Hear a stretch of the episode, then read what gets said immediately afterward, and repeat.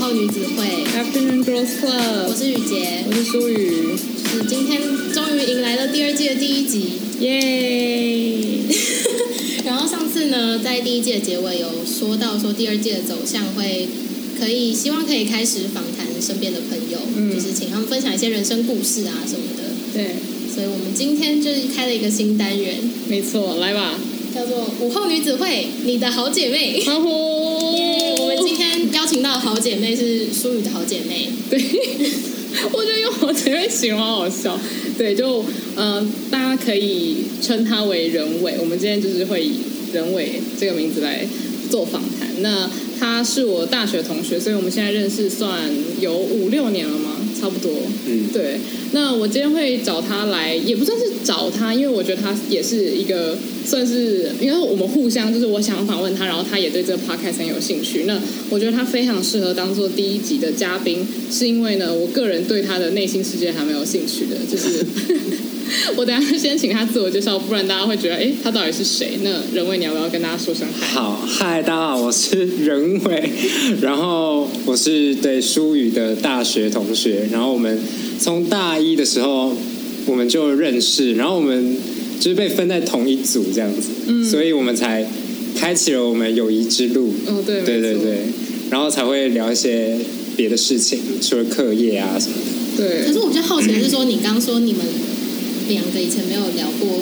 比较深入的话题吗？哦，仔细回想的话，我们平常聊天比较是属于生活闲聊，嗯，因为我们比较不是那种一见面就开始那个掏心掏肺聊感情的那种，哦对。可是我觉得你偶尔是会。呃，在适当的时机嘛，然后突然就是会讲到一些比较深入的东西，就是你不是不愿意讲，你是很看时间，你不是那种哦随时随地都要跟大家掏心掏肺的。因为因为有的时候我们之前其实没有空聊这个，是因为我们课业有点重， 对啊就会想说啊，好像没有时间聊这些， 而且会想说，哎、我那个还没写完，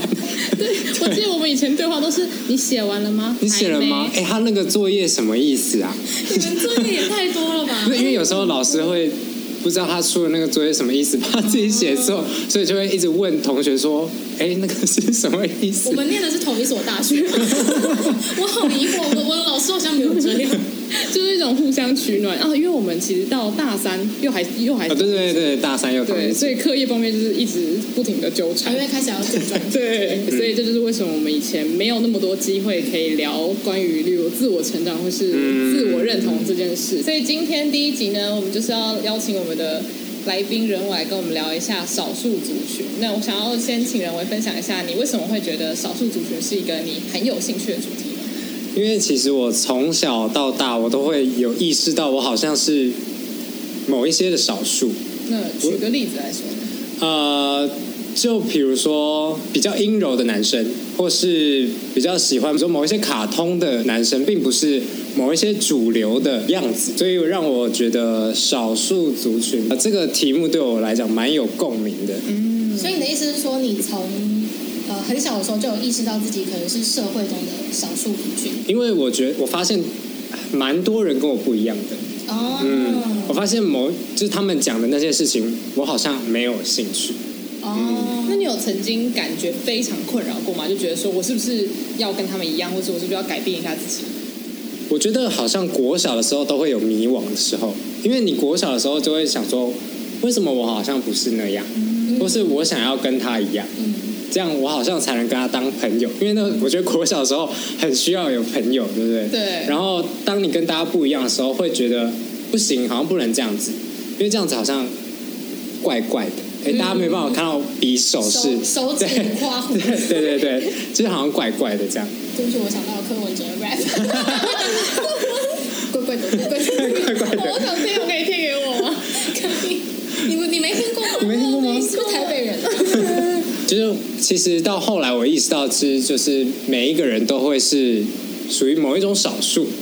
就是可能你心里有一些有一些小小的癖好，其实不敢跟大跟大家讲，或是你是某一种分类里面的少数，嗯，对，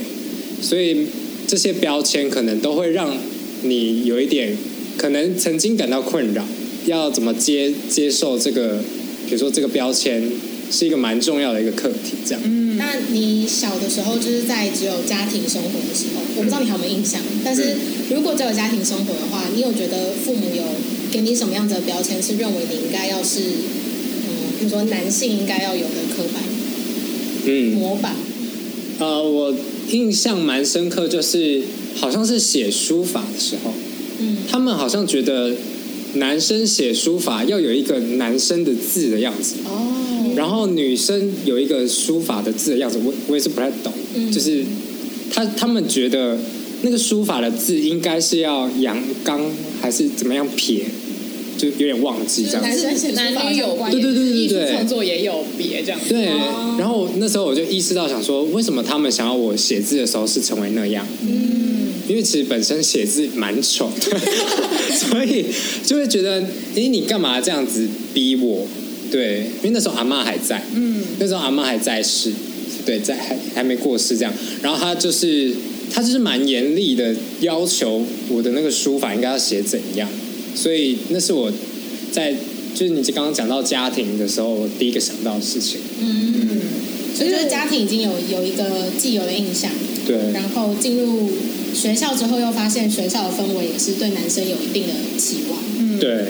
就是比如说学校最印象深刻的就是体育老师，嗯，体育老师一定会说，男生应该要跑在几秒以内，嗯什么就是跑一个，诶，应该是呃两百公尺吗？嗯还是几公尺？我忘记了。然后就说什么没有跑到什么几秒以内的男生要要做什么事情来补偿还是什么伏地挺等于是之？要对对对惩对罚你们这样子。对对对，然后他就说什么增加你们的体能，然后什么的，然后我就会想说，奇怪，人家为什么要 就就是就是跑就是要跑，你想要多快？ 就是你到底要多快？嗯，而且其实那时候，而且我最记得就是长跑，就是女生好像只要跑八百吧，哦，没错。然后男生要跑一千六，那时候我超气愤。 可是，可是后来想想，就是女生好像也蛮可怜，因为她们有月经，所以就想说，好啦，哦，就是你就心里想说，心里好啦，对你们这么对可怜，我就忍下来。，对，就是想说，好啦，好啦，算了，这样。只是我那时候我真的意识到，男女真的有别，而且他们对于男生女生的标准，那个差距真的好大。嗯嗯就我觉得很多人都在讲说，这个社会上对于女生很不公平。其实我觉得反过来说，对男生也很不公平。只是说，可能社会上大部分的人，他们天生是可以达到这些刻板印象的要求，所以他可能不觉得有特别不舒服的地方。嗯就像是可能我有一些男生同学，他们都是那个运动细胞超级好，所以他们从来都不会觉得说需要去反抗一千六的那个操场。可是如果是那种就是他体能就是不是很好，他就会很无奈，很就会累觉得说凭什么啊？就是凭什么男生跟女生要差这么多？嗯然后凭什么我们要去承受这些你们就是大人制定出来的规则？嗯，对，我觉得是很不很不公，就是从小开始就有很多这种不公平的待遇。而且嗯你刚刚有说每个人都会属于某种少数，我觉得这就是为什么这一集这么重要的原因。我觉得嗯就假如说是讲比较轻松的话题好了，就是呃，可能有的人他喜欢的东西跟朋友差很多，我觉得那也是一种隐性的少数，只是它不是隶属于可能社会规范之下的。就例如说你喜欢动漫好了，然后你身边的人都是喜欢欧美流派的东西，那我觉得那也是一种少数，所以就是每个人人生中多多少少可能都会经历到那种被分化的感觉。嗯对，因为就像我前一阵子有 PO 一个就是动态，然后问大家就是说有没有讨厌过你周遭朋友喜欢的东西，然后就有人会回答，比如说抹茶啊什么的，我就会觉得很醋逼， 因为真的大家都会有一些隐性的少数，就像你刚才讲的，他们并没有表现出来，可是你知道他是每一个人都在心里都会有一个标准或是一个标签这样子，嗯，然后。你要学着怎么看待那些标签的时候，是一个很发人省思的一个课题。对，我觉得就是可能你知道自己是被标签为少数，那你要怎么去看待这个标签？你是要觉得自己要把自己隐藏在你，比如说呃很主流的外表之下呢，还是说你愿意去把这个标签当做是一个你自己很独特的之处，然后跟别人讲说，哎，我这边跟你不一样，可是我觉得我们都可以彼此交流，是看你要不要去拥抱自己的不一样那种感觉。我觉得很特别，是刚刚人伟提到讨厌抹茶这个事情，嗯我就想到就是其实从小我们人都有喜欢的跟不喜欢吃的东西嘛，就是挑食来说的话，那大部分，除非是家长，不然你身边的朋友并不会逼你去吃你不喜欢吃的东西。嗯像是我如果不喜欢香菇，我跟朋友很明确的说我不吃香菇，大家就不会要我吃香菇。那如果把这件事情套在像是性别气质，或者是社会大众对于人成功的定义来说的话，大家却又总是会很硬要把他们的价值观套在别人身上。嗯，就如果你来说我不吃香菇，然后你不会逼我吃香菇，那如果对我来说我的成功定义就不是成为呃跨国企业的总裁，那你为什么要逼我？好像我一定要成为跨国企业的总裁才是成功的定义，哦那这种感觉，对，嗯这是我的一个想法。就是不要把自己的那一套套到别人身上，以为他可以。对，嗯，对而且反而是小事不管，就是偏偏要管大事的感觉。嗯，对对对，因为就是我觉得提到挑食这部分，然后也是少数族群，我就觉得每个人都是某一部分的少数族群。哦嗯，对，只是说它可能对你生活的影响大不大，就是可能太小了，以至于你不会想到说，哎，其实我跟大家很不一样，而且也没什么关系啦，对这对种对感对觉。对而且我其实最觉得最重要就是你要有一个同理心吧，我觉得，就是你不能把自己的那一套真的觉得放在他身上也是适用的这样子。而且就是我们现在已经算是慢慢要步入青壮年，所以变成是说我们的行为会很容易影响到整个社会的氛围，就像是我们可能，例如说对于呃政治时事的看法，其实也慢慢成为，例如说呃意见的主流之一，不会说是全部，但是至少因为我们的。呃，意见越来越重要了，我们对于社会的影响越来越大了。那我觉得，我们对于例如说少数族群的看法，或者是我们怎么对待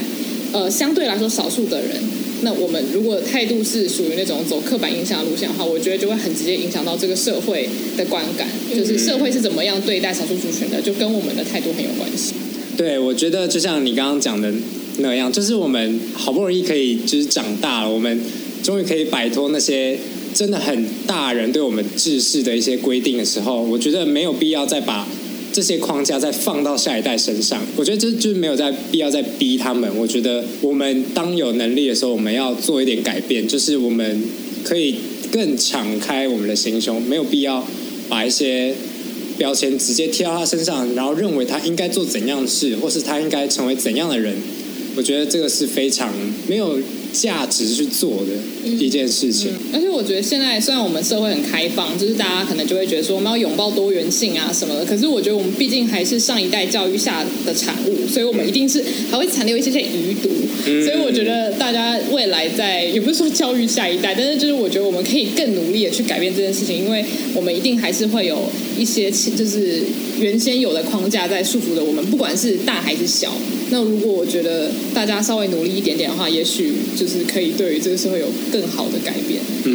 我讲的好像在什么，就是推动社嗯我们是教育家吧？社会运动 没有，但是因为我觉得我自己本身也是会对于某些形象的东西，可能会觉得说，哎，怎么可以这样？就例如说，像是大家现在在鼓吹女权，那可能就会对于呃很传统的女性或是很传统的男性形象会有一些打击，就会觉得说，我们现在就是要女力，我们现在就是要怎么样？那反而是原本有传统价值的人被拿来抨击。可是这拥抱多元的意义，并不是说你要拥抱新的东西，你要打击旧的东西，而是新跟旧都同样重要。所以我就觉得，有的时候我可能也会不小心掉到那个陷阱里面去，就是嗯也是提醒自己不能成为那样子的人。这样因为好像拥抱新的，并不等于推翻旧的。对对对，对我觉得有的时候会变成你要新的，旧的就要消失那种感觉。就是我觉得刚刚人伟提到的框架，应该就是指说，我们不要再去刻意的限制人的想法要是什么样嗯特定的形状。就是你可以有你的想法，我可以有我的想法。我们在沟通的时候，比较像是在交换想法，而不是我硬要把我的想法加注在你身上，嗯然后我要你最后我们沟通出来的结果是你认同我。就我们不是想要看到这样的社会，比较希望是大家提出来一个想法，然后讨论之后，呃，一起创造一个更和谐的社会。就是一个促进一个谈话的对对嗯一对，个我觉得谈话平台对，对我对对觉对得。对，就是你可以接受说这个社会有人跟你不一样，然后大家可以安然无事的相处下去，这样子。嗯，嗯，对。那因为刚刚讲的东西有一点硬，就是比较偏呃比较理论啊对对对，比较理论的感觉，所以就是我们要给大家一些 story time，就是跟大家分享一些有趣的小故事。好，我就来分享一些小故事。就是呢，哎，我第一个想要讲的事情就是阳伞这件事情。就是大家其实有没有发现，其实阳伞这件事情是女生在撑的，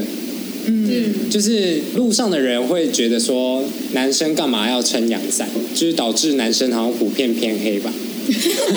就是他没有办法，就是做一些防护啊或者什么的，而且就是阳伞这件事情会让就是路上的人，比如说撑阳伞的男生在路上的时候会被奇怪的眼光，就是有时候会这样看一下哦这样子。就会想说，哎，你干嘛撑阳伞的意思？我不知道他的眼神是什么意思，可是我解读的时候会是这个意思。我印象中好像没有看过男生撑阳伞诶。嗯，我也几乎没有。呃，也也许有，只是我没有特别在意吧，就是我不会觉得是奇怪的事情，所以我可能没有特别记得。嗯，因为没有下雨的时候，男生都会觉得说撑阳伞是很麻烦的一件事情。嗯，然后他们就会说哦很麻烦呐、然后他们就会觉得这是一个阳刚的表现吗？就觉得你撑阳伞是一个比较不阳刚还是怎么样？我觉得应该是说撑阳伞这个举动不是不阳刚，而是你怕晒黑的这个想法可能是不阳刚，哦对因为就是我觉得男生很喜欢晒黑不知道是不知道是爱面子还是怎么样，但就是假设下雨的时候，他们也不爱撑伞。我我哦，呃，某有某些人有有人有人是这样，反正有有些人会下雨的时候也不撑伞，然后你问他说干嘛不撑，他就说雨也没有很大，啊就其实你听起来就会觉得说你是在爱面子吗？还是你就是单纯觉得撑伞这件事情很不阳刚？嗯哦可是我觉得，如果是太就太阳大这件事情来说的话，感觉他们是觉得怕晒黑是一件不阳刚的事。嗯对，我就觉得如果你是喜欢晒得很黝黑，那我觉得当然很好。可是我相信不是每个人都喜欢就是晒得黑黑黑的，因为我觉得每个人对于肤色都有自己的偏好。嗯可是如果你现在限制某一个族群，你撑阳伞是不好的，那 他等于没有选择，他必须要晒得黑黑对 的。啊，然后他晒黑黑的，你会批评他说你干嘛那么黑？对我，我觉得这样很坏，而且他讲到阳伞，就会让我想到我一直很在意的一件事情，就是化妆。就是因为女生都爱化妆嘛，而且不是女生都爱化妆，但就是女生化妆是一个对， 女生化妆是一个很主流的事情，就是女生永远都在讨论说，哎，最近有什么新的东西，然后化妆产业很兴盛，可是。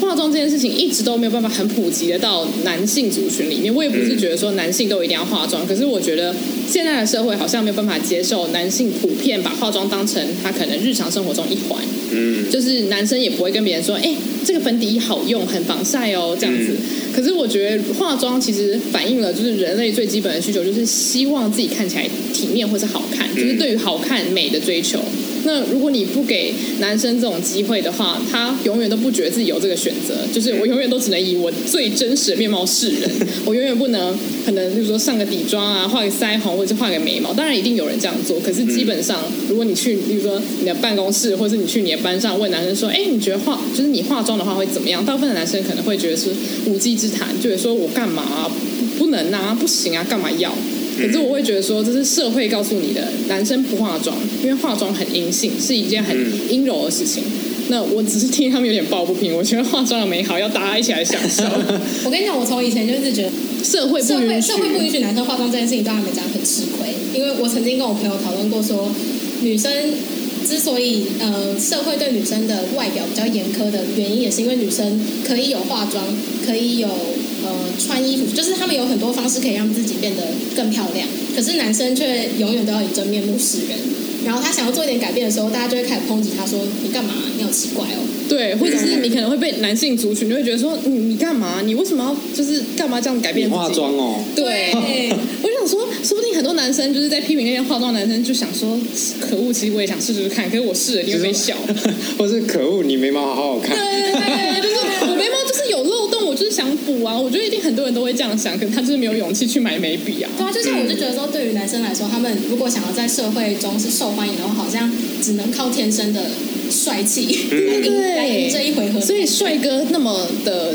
罕见嗯吗？就是大家，我觉得要找到美女好像比较容易，但是要找到就是超级天然的帅哥，好像大家总是会觉得是瑰宝那种感觉。对对对嗯因为男生没有办法做太多的事情去改变他的外貌的时候， 因为他如果真的追求天然，那真的要好天然。对啊，而且我觉得这样反而会制造那种他被大众捧出来的帅哥会太容易倾向于变大头症。哦 对，太特别了对啊，为什么不给大家一个机会，就大家都很好 看？对啊，像我觉得韩国男生普遍他们长得都不是到特别好，呃，帅气，可是他们因为靠打扮或是比如说化妆也有嗯帮助，所以他们在形象来说看起来都是干净，然后是女生会可以接受，然后会称为帅气的那种样子。我嗯，觉得虽然韩国可能对外貌也有执着，但是起码男生可以化妆这件事情，我觉得还蛮好玩的。就是他们不会觉得说男生用 BB 霜是一个大禁忌这样子。嗯可能也是最近开始嘛，因为哦我对上班对对对对对，嗯，不然如果一个你公司的上司，然后 你说大浓妆， 就是他秃头，然后他很短我可能会想要那我跟他是成为最好的朋友我。觉得真的蛮精彩的， 我觉得很荣幸当他的下属，就可能会跟他交流一些美妆的一些我觉得可知以识。大家这就个是是最好的朋友男女之间可以拉近距离，就是对啊大家共同兴趣越来越多。对，可以而。且男生是不是对保养也是比较不会去谈的东西？哦，而且大家就会说，哎，你怎么皮肤那么差？然后他就会说，因为我又没有保养。然后就想说，又没人说你不能保对对 养，对对对对，没有人说你不能保养哎、可是就是因为你这样看起来很糟啊，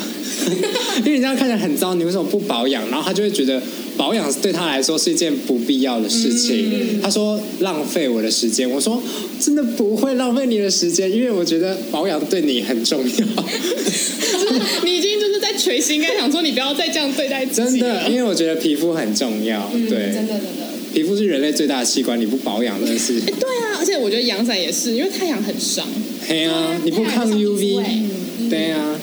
现在就开始就是建建教课，开始一些健康的知识对。但是关于刚刚呃类似那样子的故事还有很多啊！对对对，我还要再分享一个，就是就是我前前一阵子去日本，然后我就发现啊，因为我们就很想要拍那个拍贴这样，然后我们就是一进去那个拍贴店，然后它的那个门口的那个告示牌嘛，然后他就说，就是上面画了一个很多人，然后它上面写一个蓝色的男生哦，他还画就是圈圈，然后三角形显示一个蓝色的人，然后他是男生，然后他写男生，然后叉叉，然后两个男生叉叉，然后。两个男生加一个女生圈圈，三个男生加一个女生圈圈，这样子所以不管是什么样的状况，都一定要有一个女生，都一定。要有一个女生，你才可以进去拍贴店里面拍贴。有然后店员在那里吗？有店员，我觉得这是世纪耻辱，怎么可以啊这样？对，然后我就觉得很莫名其妙，然后我们就拍了那个告示牌，然后问大家，然后大家其实蛮愤 怒的，我觉得很值得愤怒哎、嗯那你们有试图进去吗？因为我们看店员就是在那里，然后就是他看起来脸色好像很差，对于就是他的工作也没什么热 情，就是也没有想要惹他，你知道吗？然后就想说好算了算了，我们就离开。所以那你有在试图找到别家去拍吗？哎，因为我们只有经过那一家拍贴，就就是有一有一个蛮猎奇的经验。我很惊讶哎，因为好像在韩国没有看到这样子的告示，可能也是因为那些店都是在路边，然后无人经营的那种，对，就是投币式的。哎，可是那一间店好像是在大阪蛮热闹的地方，是不是百货公司楼上？好像是新斋桥的那种。哦，哇，日本我没有想过日本对于就是男生拍拍贴机有有 这么大的执念，就是觉得说这件事情不能够发生。而且我有听过，其实好像日本的性别观念蛮落后的。对嗯对，嗯，我一直都觉得，就我有跟我日本朋友聊过这件事情是，呃我觉得他们对于，呃，因为我我觉得在台湾会觉得性别气质跟就是任何跟性这个字有关的都是有点像同一个 package 的感觉，嗯就可以在一起聊。嗯，可是日本感觉是我可以跟你大聊性，可是你不准跟我讲到性别气质的东西。哦，真的哦，我我自己觉得啦，好玩哦就是他们对于嗯同性恋这件事情还蛮禁忌的。哦，但同时他们又有那么多的同人啊什么的，同对，人 志什，么呃像腐女对，这也是日本文化传来的吧？对啊。嗯对，我觉得日本是一个很矛盾的族群。可是因为我没有特别了解他们文化，所以哦我就是觉得蛮好奇。那你朋友对这这件事的想法是什么？他就是觉得，呃，因为他说他在日本跟他周边的朋友聊天的时候，他们假设对呃，譬如说今天淑宇有男朋友的话，然后他们可能淑宇刚交男朋友一两个礼拜，他们就会立刻聊到性这这个方面的话题，就是可能聊说在床上功夫好不好之类的。可是如果今天是人为交了一个男朋友，他们就会避而不谈。哦，就是他们就是看着这件事情发生，可他们觉得说我要假装这件事情没有发生，这样对对对。可是如果是，他就说在台湾，他觉得很有趣的是，今天素交呃男朋友，然后我们也不会立刻谈性这个事情，甚至有可能过很久都不会谈。嗯可是今天人为交男朋友，我们就会很兴奋的聊说，哎，所以这是一个什么样的感觉啊，或者、嗯就嗯他哦觉得我们对于性别气质这方面一直都很开放，可是对于性话题又是感觉比较个人的。对，因为我觉得对于性大部分就是很熟的朋友，我个人也是不会问，因为我觉得那是一个非常私人的事情。嗯但大部分的人也是会说我没有要分享。对对对。对，哦，然后他说他觉得日本人特别是他他们有时候也不是我问你，而是你自己就会开始偷偷分哦享。，它就是一个可以拿来讲的话题，对这对样对子。对对，哇，日本人真的有我趣我，是觉得很有趣。对啊。然后你刚讲拍贴机，我就想到我我之前去大阪的时候，因为日本有非常多那种拍贴机聚集的店，嗯然后他们都会提供女生有非常多的那叫什么啊服装对对对，像是什么制服啊，或者是护士服啊，嗯就你有很多服装可以租借，然后他甚至还会提供电棒烫啊，然后还有化妆品， 好完整就是哦非。常完整。然后那边就有一个很像明星化妆室的那嗯种大镜子，然后还有那个灯这样。然后因为那时候我去的时候，我朋友就说想要拍，所以我们就有呃去变 装。去变装，就变装小护士这样。啊反正就是有，就是我有穿制服拍啊，然后在那边看，然后就是真的现场都是女生居多，然后男生都是陪女生去，就有点像是情侣。然后其实我觉得男生在那个环境下好像有一点不自在，嗯，因为他们都只是当做陪衬而已。对对对，因为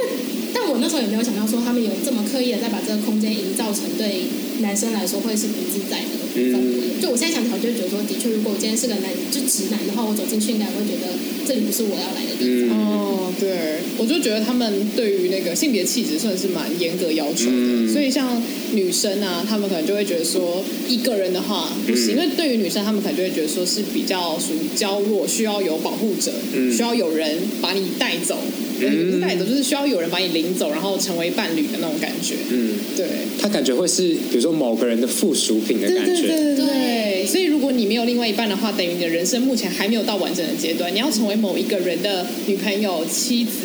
或是妈妈，你的人生才算是拼图有凑在一起的感觉。对，然后对，就是那时候我去日本的时候，就会觉得为什么好好像就是比如说一个女生，然后走进一家比如说居酒屋，或是甚至是大阪烧店，然后比如说那些做菜的那些师傅就会有一种眼神，我说不出来，就是好像你怎么会一个人来这嗯里，就是会让我觉得蛮奇妙的这样。对，我记得，呃，可能欧美文化有一点，就是我自己看影集的经验啦，不是我个人的，就是他们都会讲说，今天如果有一个女生单独去酒吧这种地方的话，呃，男生都会觉得说她就是来挑男人。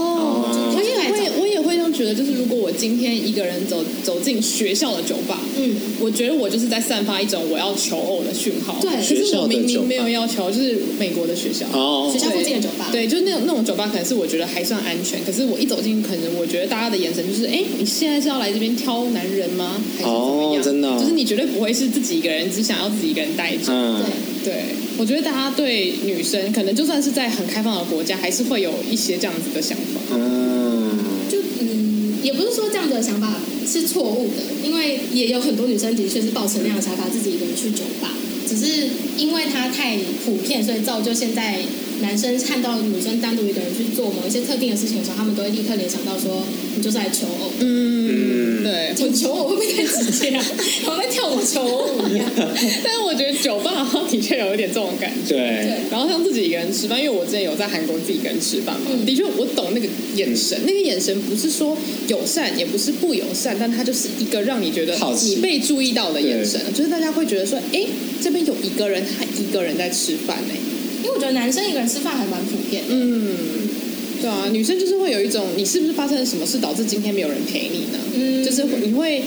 会有一种这种被关心的感或觉。是你个性很差，还是对对对对就而且你的年纪如果是就所谓的妙龄女子的话，嗯。对就会更这个刻板印象会更重。嗯，对啊那我再分享一个另外一个故事，这样子好，就是呢，有时候我会跟一群女生去吃下午茶，可是现在好像没有，就是比较之前的时候，嗯然后就是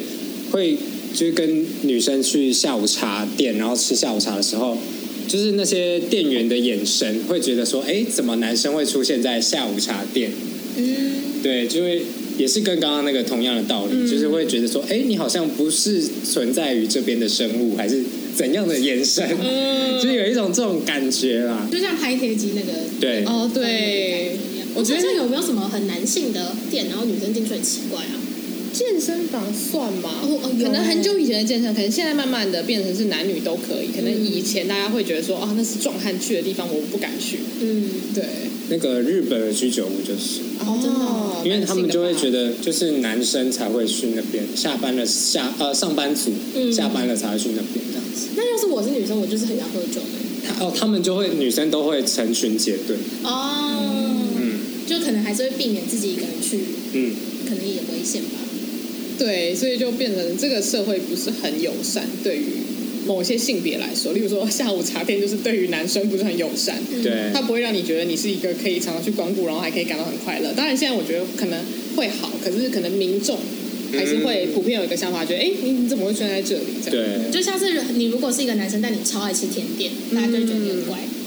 哦，我突然想到，我那时候在韩国的时候，我有去那个小魔女哆瑞咪的，就是咖嗯咖啡厅，然后我一走进去就有一个男生，他是那种看起来非常的怎么讲？非常的憨憨厚的一个男生，然后他非常可爱，然后他就在店里面疯狂的大吃甜点，然后他在那整间店里面看起来就是一个非常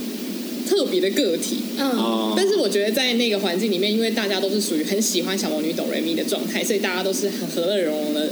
这样子在里面吃东西啊，看里面的展览品啊，我觉得那是一个好很好的例子嘛，就是大家都没有就对他投以就是不一样的眼光。但是我觉得可能在一般的咖啡厅，也许就是有很多女生在的时候，她也许会觉得不舒服。所以他也成为了里面的哆瑞咪，就是小魔女的一员 这样子，就是大家无违和，就大家不会觉对得他对对怎样。对，所以我觉得这是一个比较正面的故事，就是可能在那个地方，大家会觉得说，我们都是因为很爱小魔女哆瑞咪，还有喜欢吃甜点而聚在一起的人而，聚集对。嗯，你们一起成为了某一个少数族群，对对对对所以你们就对找到了同样的归属感。对，所以就是替那位憨厚的男子感到开心。我自己是觉得，真的是当你意识到你是少数族群的时候，你才会开始恐慌。哦就如果你没有意识到这件事情的话，它就不是很严重的问题，哦因为对，因为你就没有想说，哦，我我是跟大家不一样的。因为主流的人都会觉得，哎，理所当然。对对对对对。然后对就是只有比较少数的人才会觉得说，哎，怎么会这样？对嗯啊，而且是真的是你是少数群的时候，你才会发现大家对你的态度不一样。嗯，那你自己不会觉得自己是吧？从小如果如果没有外面的对影哦响对，好像常常会有这种故事，就是他可能是要进到，比如说高中的时候，他才发现啊，原来我长大的这种方式在主流社会底下是非常非常的少数的。嗯然后可能有人开始说，哎，你怎么那么奇怪的时候，你才会意识到，哦，原来我跟你不一样，这样。对我，觉得应该对很多移民到呃别的国家生活的亚洲家庭来说，比较容易体验到这种感觉。文化嘛，对对对，因为你可呃以前在台湾就是吃米的，然后带便当也是带米饭，结果你到美国之后发现班上同学全部都是带冷的三明治，嗯然后你还没有地方蒸便当，那个时候 应该感受就会很明确很。想吃热便当。对啊，然后或者是打开里面，像是韩国人不是很爱说打开有泡菜，然后被周边的朋友嘲笑。哦，对啊，所以我觉得那个就是分化这件事情，都是要有比较、有差别的时候，你才会意识到哦，原来自己是属于某一个族群这样子。嗯，其实我还有另外一个经验，就是我有时候去，比如说呃厕所上厕所的时候，就是小号啊，然后就会发现有一些男生，就是他会在镜子前面，然后就是抓头发，然后什么的，然后就会有一些阿北过去。就是他去洗手的时候，他会有一个眼神，就是想说你哪下爱睡的一个眼神，就是说你干嘛那么要啊那爱憎啊什么的，就是你怎么会就是这样？然后阿北都会，其实通常那种阿北就是比较邋遢了，就是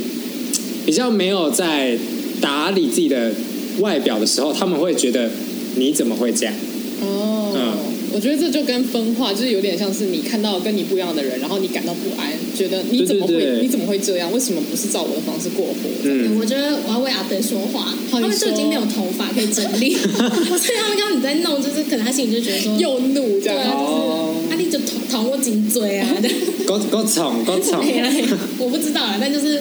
我觉得老阿阿北年轻的时候一定也做过这种事吧，以前那个什么林强头还是什么郭富城头，也是要这样在那边弄哦啊，，对啊哦，哎，我觉得真的是人换了一个辈分，就会换了一个脑袋。哎换了一个位置就换一个脑袋哦对对对，就是你可能变成了老一辈之后，你可能看到下一代的人在做跟你有一点类似的事情的时候，你还是没有办法去理解。因为比如说，就像比如说年龄，然后这样分化，其实我觉得在同志圈里面也是会有一些分化的一个标准吧。嗯因为比如说，有一些同志都会在比如说一些交友软体上面写说什么巨娘啊，然后他排就是他有一种排排 C，就是那种 CC，嗯，就是他们觉得他们不要阴性气质太重的人，嗯，然后他会把自己分为是比如说呃阳刚比较阳刚味重的那一群，嗯，然后他们是比较营造一个比较好的一个形象跟感感觉的时候，你会觉得你都已经是一个小圈子了，你还要再搞分化，哦嗯而且对因为如果是说我个人偏好比较重的，你这样讲出来，别人可能没有什么感觉。可是如果你说巨娘的意思，嗯感觉好像是说，只要是被你认为是娘或是 CC 的人，他们等于是负面的东西。对对对对因为你是拒绝。而且他是说有时候会写排哦，嗯他是写排排排除排斥这种，好难过、可我觉得很特别的是，同志圈里面好像都比较敢去要求吗？然后哦就假如说是一般男生的交友软体，他说什么就一定要长头发，然后大奶。就一定会被抨击。对啊， 他就会觉得说你凭什么对啊要求对？啊因为好像比如说直男他们不会说我要 H 罩 杯，对不对？因为比如说同志他要十六公分，哦，对对对对对，我什么我就是觉几得这公很有分趣什么的。可是我觉得那是因为你们好像拥有生理构造同样的就是结构的时候，我觉得他想要更阳刚的那个，哦，他有很强烈的一个偏好。对对对，所以通常那些巨娘，然后不要 CC 的那那那一种人，通常都是自己本身是阴柔气质的人嘛。我觉得他们会把自己英雄气质藏得很好，然后他们会营造一个他自己很阳刚这样子。但他想要的是比他再更阳刚的型。对对对对，因为他想要那样的人，所以他把自己变成那样的人。哦，我觉得社群软体那种，就是你想要过某样的生活，你必须要成为某样的形象，有一点点像，就是嗯你好像必须先成为某一种你不是的人，你才可以拥有你想要的梦想的生活，嗯或是梦想的伴侣。可是那样其实你是从一个很表象的，就你从外表出发去追求你的梦想，可是外表是一个很空泛的东西。而嗯，且外表通常是别人给你的。对啊，而且因为外表以外表来择偶的话，我觉得蛮危险。嗯因为你到头来可能一场空，对啊，因为你会发现他其实是一个比如说大烂人，嗯，然后他只是空有那个外表，你很着迷，可是你真的跟他比如说相处了之后，你才发现哇。好难聊哦， 或是或是想说哇，他的生活怎么会这么肤浅之类的，有一个既定的印象，啊抱歉。但是没关系，这边没有指名道姓，就是长得好看的跟长得不好看的人，或者是呃很都壮会有很不肤壮，浅都会有肤浅的人对。但就是如果是单纯以外表来选的话，我觉得这样很痛苦，因为你用交友软体，你一定是哎，用交友可软是体交可友能软也体就是是很外表的对啊的，方我式，必须要承认。对啊。而且我觉得这个是男同志圈哦，我觉得女同志圈好像没有那么注重外表吧。这嗯个完全没有涉猎，嗯因为我觉得女同志圈他们没有特别说她想要怎么样的女生，对不啊对？就就你了解到的，你说就对是对如果他放在交友软体的话，他不会特定对对要对求说我好像没有要听过干而且这种女事情啊而且女同志都会说看感觉，哦，对我觉得看感可觉是就我觉得是女生啊，对对对，女因生就是为这因为样。女同女生就是这样，对可是男同志就是我觉得是另外一种特别的一个群体，嗯，他们特别要求身体的表嗯征这件事情、要阳刚，他想要被别人呵护吗？嗯，对对对，他有一种这种感觉，那你对于这样的文化，你会半理解，然后半希望改变吗？嗯，我觉得是这样，就是我理我懂这个心态，嗯，可是可以试着改变，可是我觉得一定不会那么快，哦，刚人伟刚讲那些，反而让我突然间觉得男同志反而比男人更男人欸呢、你说就是更肉欲吗？对对 对对对对对，就是因为男性本来就是视觉动物下半身思考对哦对。可是男同志好像都倾向于比较敢去要求，说出自己最容易吸引他的对身这个体点，对对，身体的点是什么？那女生的话就是像你刚讲嗯看感觉，然后人格特质什么这种，而且反而男同志是那个交友软体兴起之后，这件事情就会变得很明显。嗯就是你，因为我自己是只有看过，就是女生看男生的交友软体，但是我不知道男同志圈是这么，嗯就是你可以这么明显的把你所有的喜好写的这么明白。嗯，可以哦。所以是大家是接受这件事，大家大家就是有一个潜规则的感觉，就是他大家默认，就是他就是会在那，一定会有这种人，哦可是不会说哦，我想要成为那种人，没有啦，嗯一定有这种人，对，那你有曾经因为这样的文化而觉得说，哦，我可能需要再努力一点点，我才可以成为天才型的人物之类的？有就是会会觉得说，嗯，如果自己可以再变得更好啊，或是可以在变得更阳刚或者什么的时候，我会觉得那不是我，嗯，我好像呢为了成为某一个样子而有点有一部分的我好像不见了，还是、哦，就是我觉得我没有那么完整，我觉得很有趣，是我们讲到认同性别气质这件事情的时候，大家的口号都是我要成为真的自己。可是你刚刚却提出另一个想法是，我已经努力成为真的自己，但是我想要呃，就是跟我差不多的人，却还是有一个形象他们要去追求。嗯啊，为了追求那个，我反而没办法成为真的自己。对，就是好像你先在那个，就是你先好不容易找到了一个属于你的群体，结果那群体里面又在继续去分化成更多，然后就发现对对对对对哇，我还是没有办法，就是达到一个舒服的地方那种感觉就。是你已对经是少数族群，结果进去少数族群之后，发现里面还有更多少数族群。对，然后还是有分，就是里面的少跟多这样子。嗯嗯，对啊因为有的人就会觉得说，哦，我一定要比如说练得很大只，或是练得怎么样，我才可以就是跟某一他心里想要的人在一起的这个时候，嗯其实我也有想过这种想法，可是我会觉得，就是到后来就会发现这不是我，嗯，对，因为我会觉得他并不是我最想要成为的那个样子，嗯，嗯。哎，你是一个很清醒的人哎。真的，因为我会发现说，哦，他们追求的那些东西好像不是我要的。嗯，嗯，就你有发现说，表象的东西不会给你带来长远的快乐。对对对因为还是有一部分的人是觉得那样子的对，人。对，因为有一而且部分人就会觉得他那样是快乐的。嗯，所以每个人对于快乐的定义可能不一样，尤其是如果是感情，你没有要求说这个人你是要长久跟他相处，你只是哎，就是交友软体认识，可能一个礼拜你可能可以换下一个，嗯那可能外表是真的很重要，因为你只看他一个礼拜，他一定要帅这样。嗯，就是说他们就是哪里一定要大。什么的对， 那我觉得我们身为人的自我认同，就是一直在受挑战。欸对啊，就是你成长过程中，你已经好不容易做过一次自我认同，然后发觉自己到底是什么样子的定呃定义的时候，又有一个东西来挑战你说，嗯，诶，你可以再想想看，你是不是这里哦这种感觉。嗯，环境真的会改变。对啊，所以我我觉得就是我们随时都在处于一种抗争的状态嘛，嗯隐性抗争的感觉。嗯，最后，你对于这个刚刚整整个聊下来，玉说在少数族群里面生活的感觉，然后你对于这整个社会你有什么感想？嗯，我觉得就是每一个人都可以有不一样的地方，可是你没有必要去大声的说你那些不一样有多不一样。嗯，这嗯个就是我们哪一集呀、第二集啦，穿搭那一集。没错我们有就一直在说到讲就是我的自己好特别，因为每个人都很特别，你不要去又再去分化说我是特别那一群，然后你们是不特别那一群而。且你把分圈子这件事情的动机是什么呢？就是你害怕，跟你觉得你有一个不安全感，觉得我不是那样的人，所以我要把你分成另外一群的时候，我觉得这一个想法对于别人来说是有一种伤害，有一种杀伤力的。嗯，就会觉得你好像排斥我。我觉得这件事情，人的同理心来看这件事情，我觉得是不合理的。而且你没有办法打开心胸去看更多的事情的时候，我会觉得这个违反了一个人的一个基本的一个价值。我觉得，嗯，我觉得可能分化，可能首先是它方便你去，可能跟别人解释说啊，这件事情是怎么样。可能我们有分有男有女，性向有分这样这样这样。可是嗯你如果分化到后面的话，这个一开始的动机可能是好的，可是这样的标签、这样的分类，可能之后会影响到别人怎么去看这样的少数族群的时候，我觉得那又会是在伤害这些可能是社会上的少数。所以我觉得好像一定是要达成一个中庸之道嘛，就是你可以去肯定分化这件事情，它有它一定的功效。可是我们不要去把这些标签死死的一直去传下去嘛。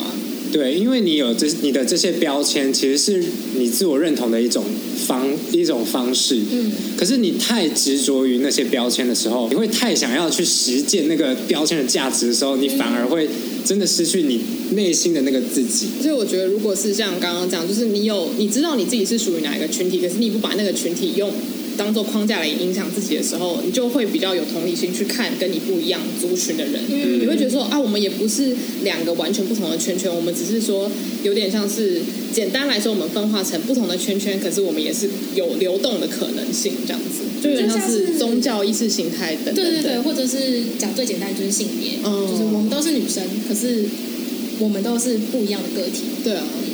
就是我觉得人的同理心非常重要。当你做的某一些行为的时候，你一定要想到另外一群另外一群的人会不会被影响，或是甚至被伤害？嗯，我觉得你没有想到这件事情的时候，你就是在分化，哦，或是你就是在隔离这群哦，对，人。拿你的框架去撞别人的感觉。对对对，你说，哎，你应该要试试着融入我们吧。嗯，我觉得这件事情比较不好，对，对，就是硬要分你们我们。 一直分你我他。就如果你真的这么想问你我他，那那你去山上独居好了。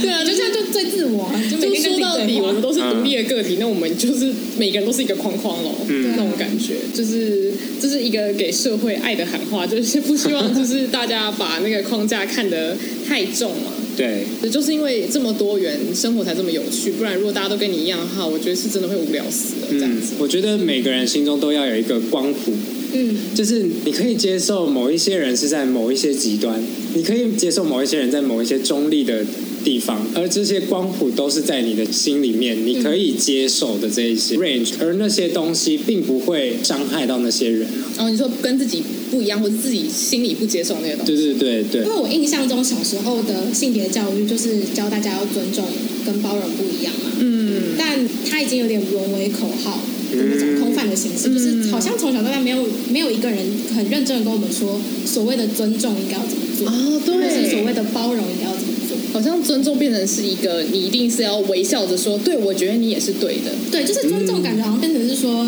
呃，我们最后谈话一定是有一方会认同某一方，这叫做尊重最后的结果。可是我自己认为的尊重是，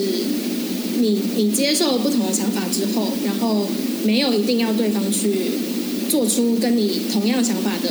呃行动，我才认为说你有尊重我。嗯，对，我觉得这是一个很很难去解释的概念嘛，嗯因为像其实像我现在我也没办法跟大家讲我所谓的尊重是什么。就是你可以理解别人的想法，然后你也可以诉说自己的想法，而两方都不会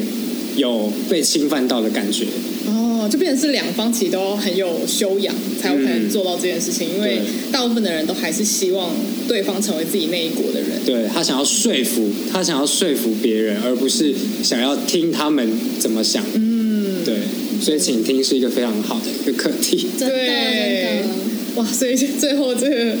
我们的结论就是，大家要去倾，我觉得这真的是要敞开心胸先去倾听啊，因为你不听，你不知道是不是这些东西你真的不能接受，还是说你只是想象中这个，例如说这个概念是你无法接受的东西，你没有去接触，你永远都不知道。因为你不听，永永远不知道另外一方面想的是什么，什么样的那个路线啊。对啊，就是同理心，然后尊重、倾听。哇，听，真的听非常重要。然后不要谩骂，对，嗯，所以就希望大家听我们 podcast 也是属于一种心平气和的状 态。世界和平。 好骂大家骂我们哦。 这是什么要要开始冥想了吗？